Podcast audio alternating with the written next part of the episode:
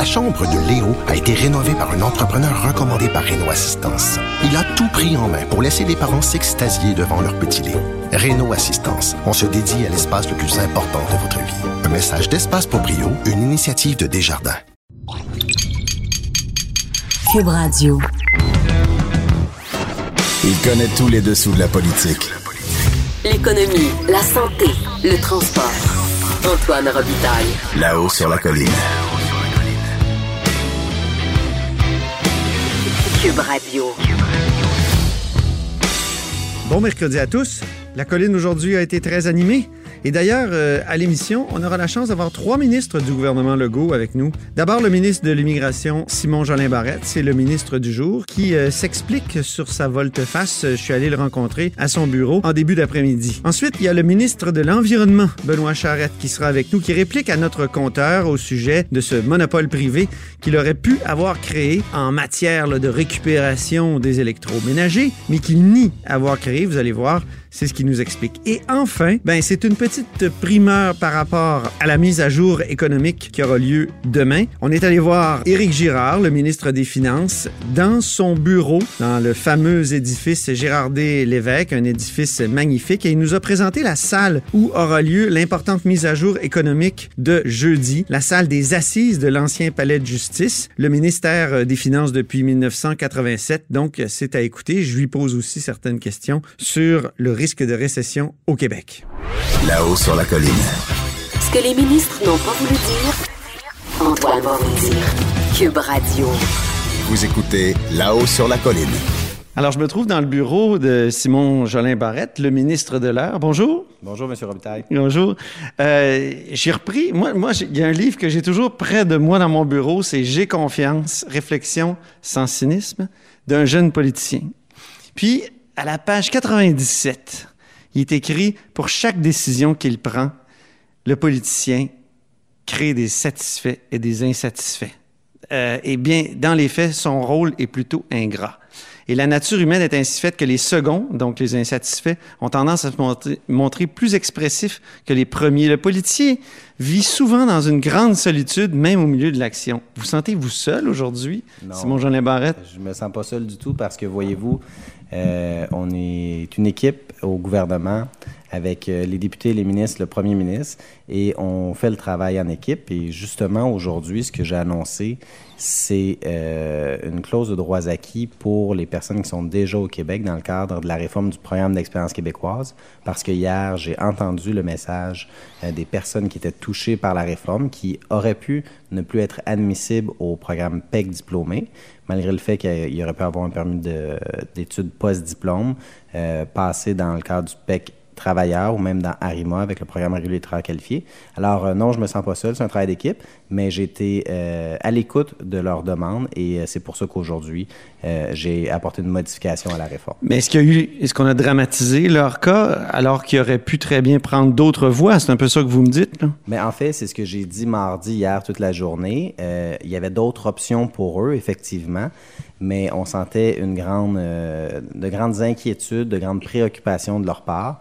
Alors, euh, pour les rassurer, on a fait une modification au niveau de la réforme, justement pour permettre que leur dossier soit traité en fonction des anciennes règles parce qu'ils sont déjà au Québec. Qui a pris la décision? Parce qu'on on vous a entendu ce matin dire j'ai averti le premier ministre. Le premier ministre, lui, a dit on a pris la décision. C'est vous ou lui?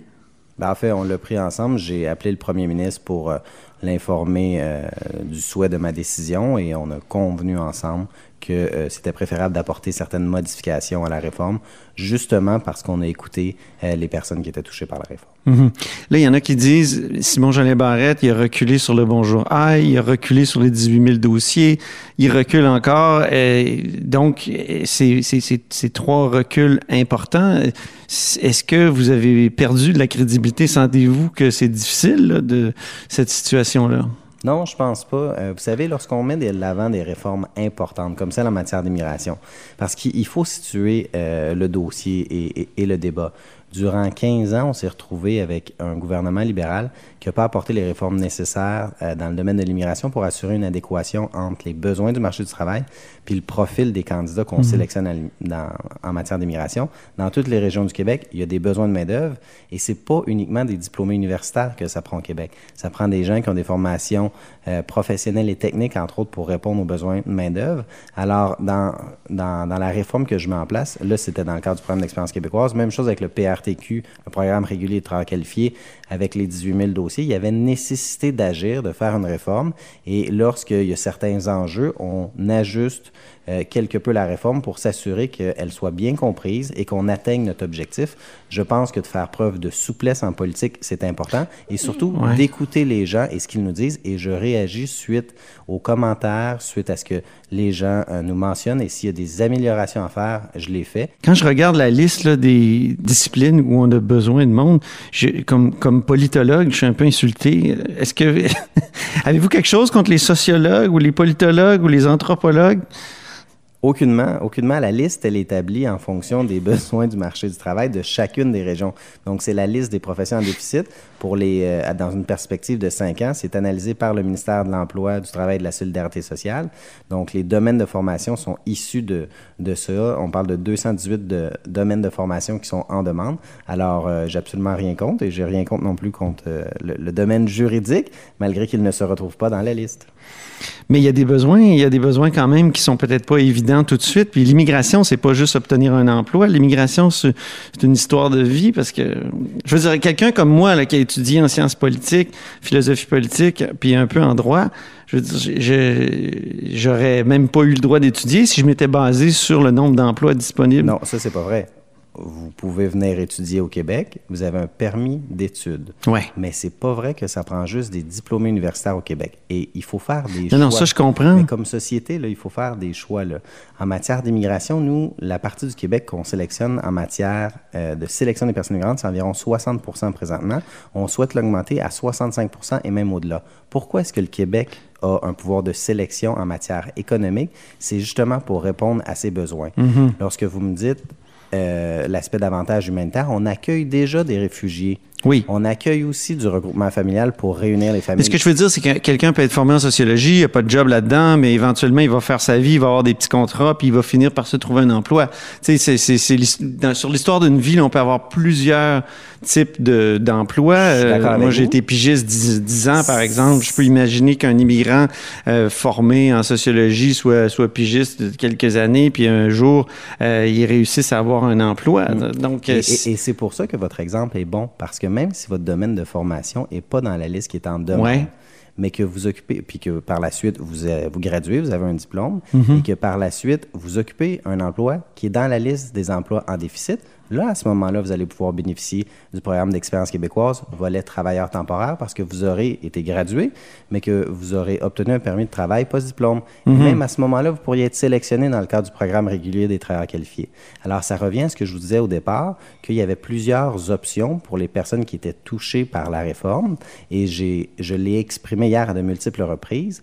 J'ai constaté que... Euh, euh, il y avait tout de même des inquiétudes, des préoccupations de la part des gens. Alors, c'est pour ça qu'on a Mais vous ça veut peut-être dire que vous l'avez mal expliqué? C'est un sujet qui est euh, très complexe, l'immigration. C'est un sujet aussi qui est euh, émotif parce qu'on parle euh, de personnes humaines. Non, mais si vous aviez dit carrément, il y a d'autres voies, arrêtez de vous énerver, là, vous allez devenir, vous allez, vous allez l'avoir, votre CSQ, là, de toute façon, ça va peut-être être un peu plus long, mais si vous aviez dit ça comme ça, est-ce que ça aurait pas passé mieux? Parce que là, vous aviez l'air de, insensible, vous aviez l'air froid comme, comme, comme l'État peut être froid parfois. Ben, je suis, loin d'être froid et je suis très sensible à la réalité euh, des gens. Et c'est justement pourquoi on a fait des ajustements ce matin, on a fait une modification. Mais euh, chose certaine, je peux vous assurer que je l'ai dit à de multiples reprises au courant de la journée d'hier que c'était possible et qu'il y avait d'autres options pour immigrer au Québec. Mais le Québec est face à un choix présentement. Si Ouais. on veut répondre aux besoins des entreprises, aux besoins des différentes régions, si on veut assurer la vitalité économique des régions, ça va prendre des gens qui répondent aux besoins du marché du travail dans ces régions-là. Et surtout, si on veut s'assurer qu'il n'y ait pas un taux de surqualification de l'ordre de 59 comme c'est le cas actuellement chez les personnes migrantes, il faut sélectionner des personnes migrantes qui ont des compétences. Si vous avez des compétences en matière de technique mécanique, parce qu'on en a besoin, il faut aller chercher ces personnes-là parce que dans le garage ou dans, dans, dans, l'usine, ça va prendre des, mm-hmm. des, des, mécaniciens, entre autres aussi. Et actuellement, c'est un enjeu parce que dans le cadre du PEC, actuellement, c'était uniquement des formations de plus de 1800 heures. Moi, ce que j'ai fait avec la réforme, c'est qu'on élargit le programme d'expérience québécoise à des formations euh, qui ont un minimum de 900 heures, justement pour avoir des emplois qui sont professionnels et techniques, des emplois qui sont davantage manuels, mais dont on a une pénurie criante dans différentes régions. Alors nous, on élargit vraiment pour se coller aux besoins du marché du travail dans chacune des régions du Québec.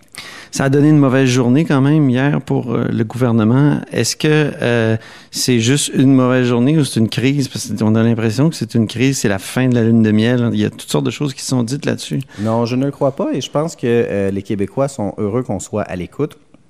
Et surtout, euh, j'ai euh, réagi rapidement suite à ce que j'ai entendu hier. Et la réforme, elle est bonne et elle va demeurer. J'ai procédé à une modification, à une légère modification pour les gens qui étaient déjà au Québec parce qu'eux avaient la perception que ça leur garantissait d'être admis dans le cadre du programme d'expérience québécoise. perception qui, de leur point de vue, était fondée. Cela étant dit, le gouvernement du Québec a fait le choix de leur permettre d'appliquer aux mêmes conditions. Et donc, pour la suite des choses, à partir du 1er novembre 2019, les nouveaux critères s'appliquent pour toute nouvelle personne qui vient au Québec. Justement, si on veut réussir le défi de la pénurie de main-d'œuvre en lien avec les besoins du marché du travail, ben, on n'a pas le choix de sélectionner des mhm. personnes immigrantes qui ont ces compétences-là, ces qualifications-là pour occuper des emplois qui, euh, qui sont en, déficit. Merci beaucoup, Simon Jolin Barrette. C'est moi qui vous remercie. Merci. Bonne journée. J'accepte avec, avec fierté la direction, les commandes. Non, non, pas les commandes. Votre maison, c'est un espace où vous pouvez être vous-même. J'accepte d'être l'entraîneur-chef des Orignaux Atomes 2B de l'école. Mon amour, moins fort, la petite dame. Ah, excuse, excuse. Tu parles à qui? Elle mérite d'être bien protégée. Et vous méritez d'être bien accompagné. Trouvez la protection la mieux adaptée à votre maison avec Desjardins Assurance et obtenez une soumission en quelques clics sur desjardins.com.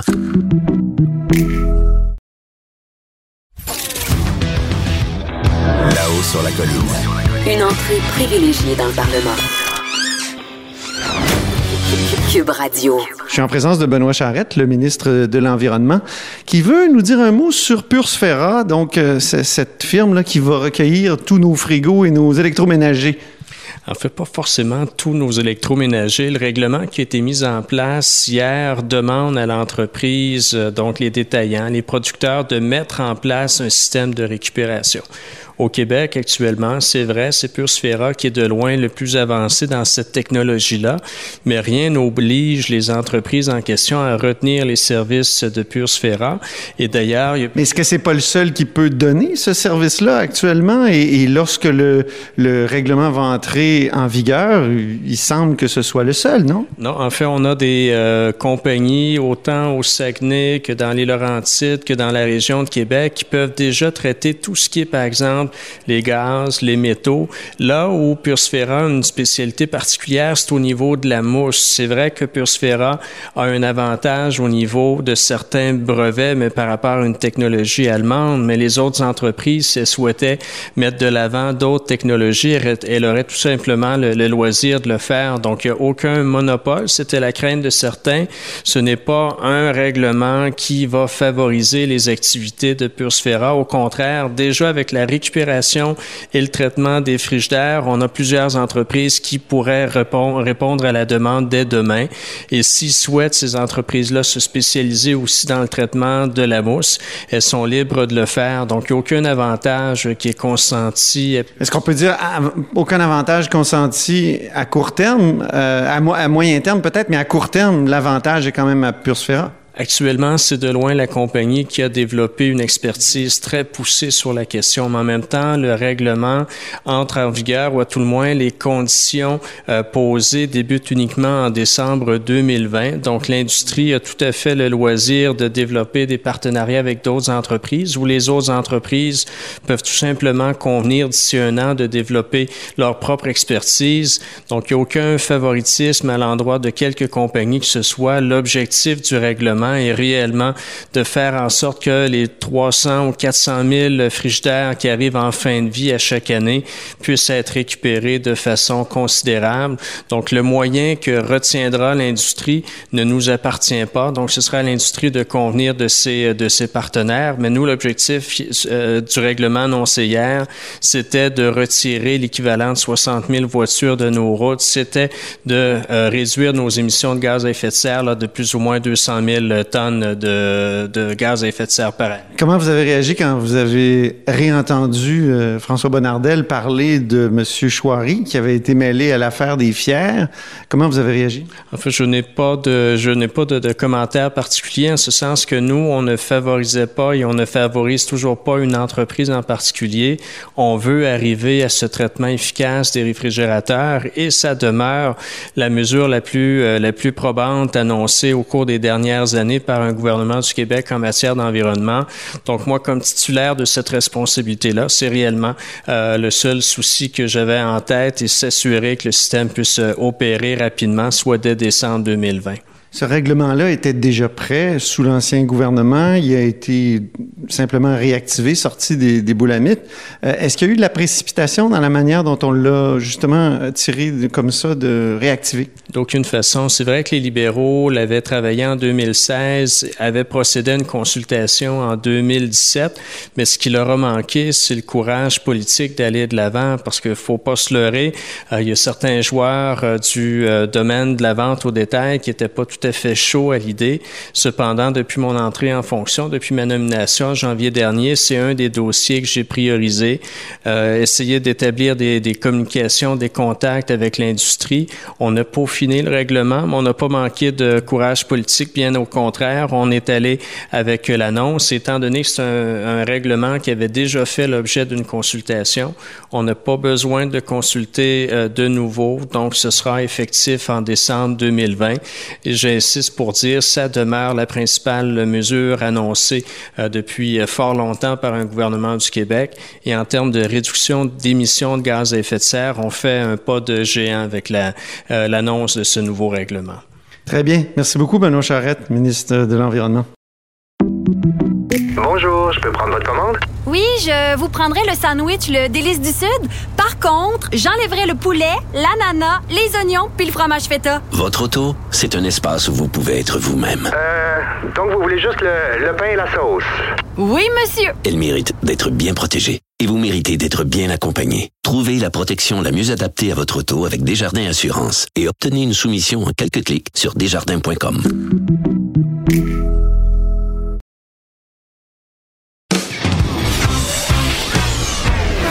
sur la colline. La politique autrement dit. Cube Radio. Alors, je me trouve euh, dans le superbe édifice Gérardé Lévesque en compagnie du ministre des Finances, Éric Girard. Bonjour, monsieur Éric Girard. Bonjour. Alors, c'est un édifice magnifique. Je pense que c'est un édifice auquel vous êtes déjà attaché. Vous êtes ici depuis un an. Vous semblez très attaché à cet édifice. C'est un édifice qui est magnifique, qui a de l'histoire. C'est l'ancien palais de justice. Euh, il a été renommé l'édifice Gérard des Lévesques en son honneur.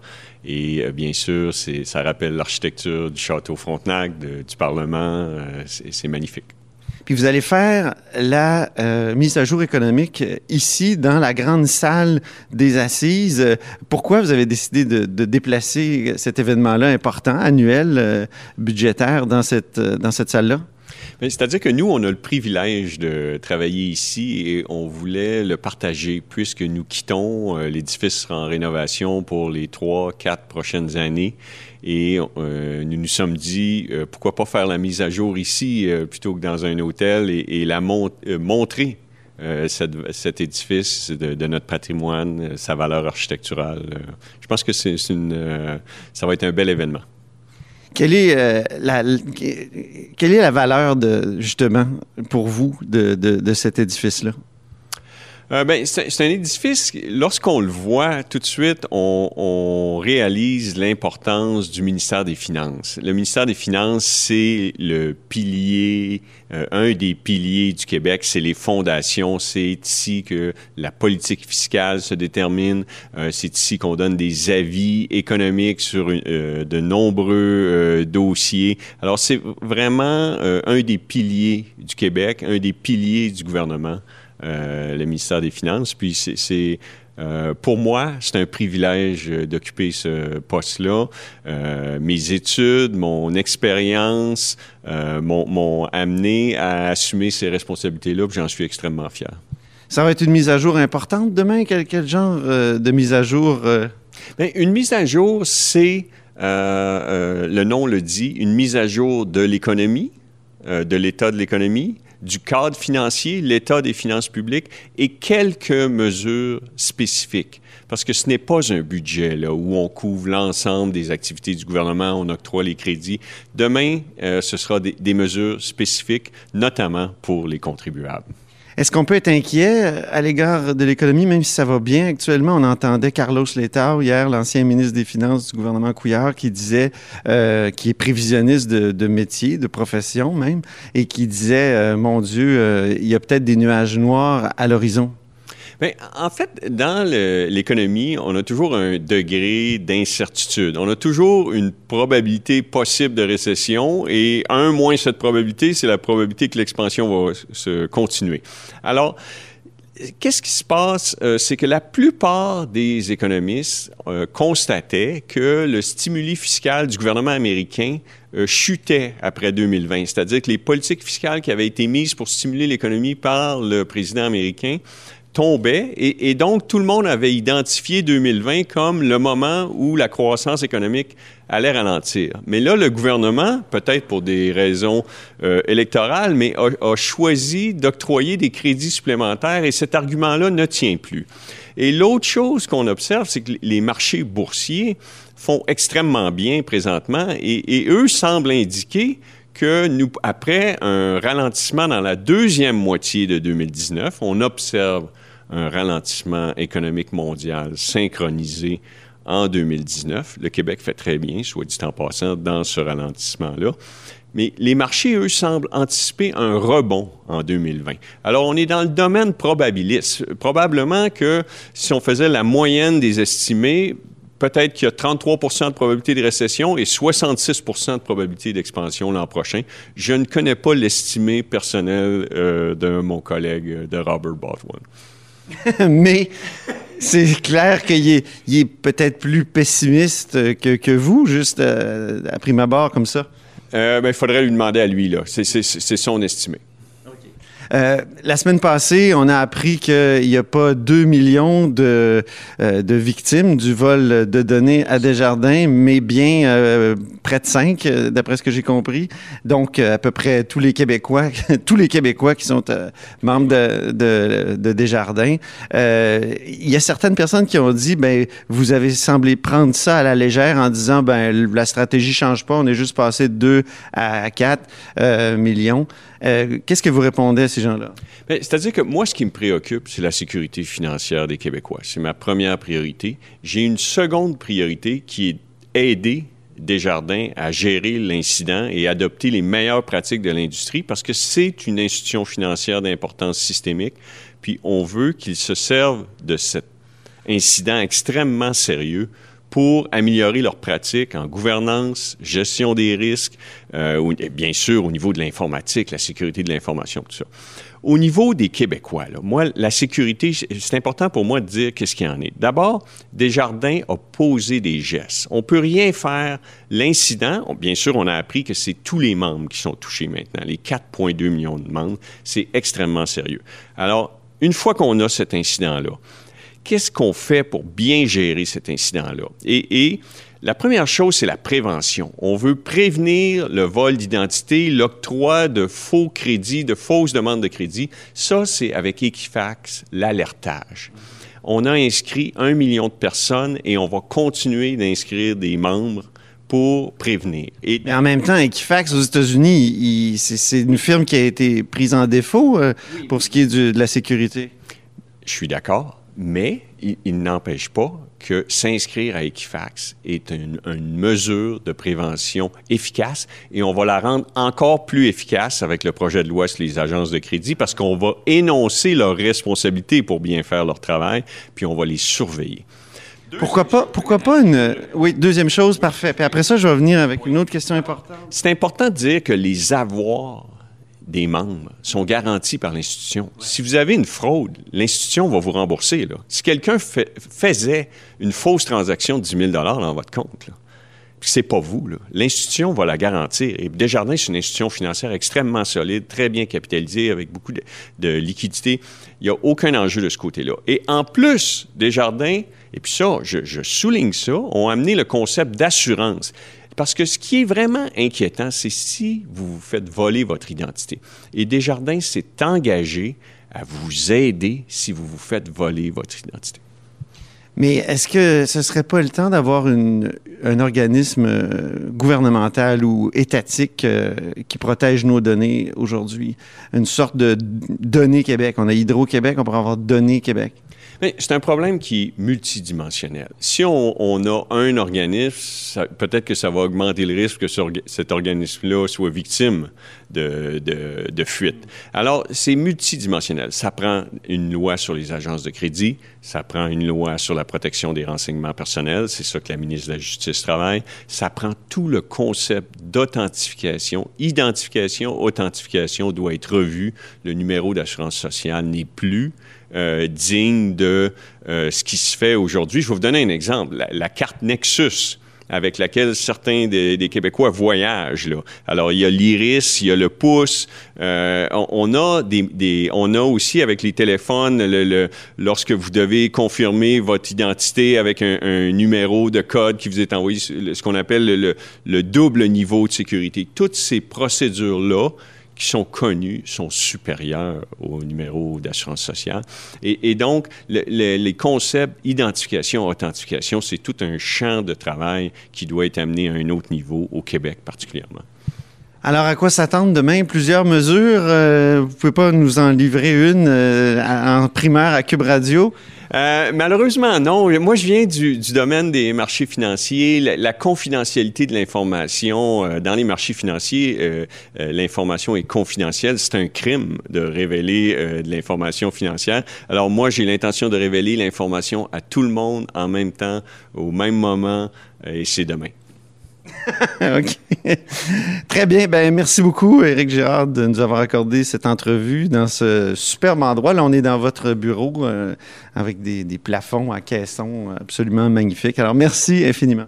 Merci. Je pensais que vous alliez me parler de course, étant donné vos, euh, vos, vos, grandes aptitudes. Ah ben oui, on peut. Avez-vous couru ce matin? Euh, J'ai couru hier. Un des privilèges de travailler à Québec, c'est euh, d'aller courir sur les plaines. C'est magnifique. Et je, je, vous confirme que vers 5h30, 5h45, il y a de l'espace.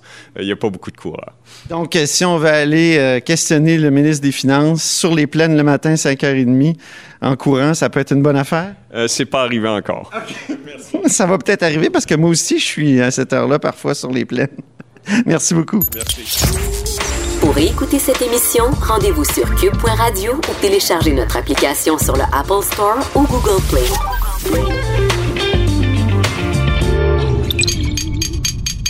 Cube Radio.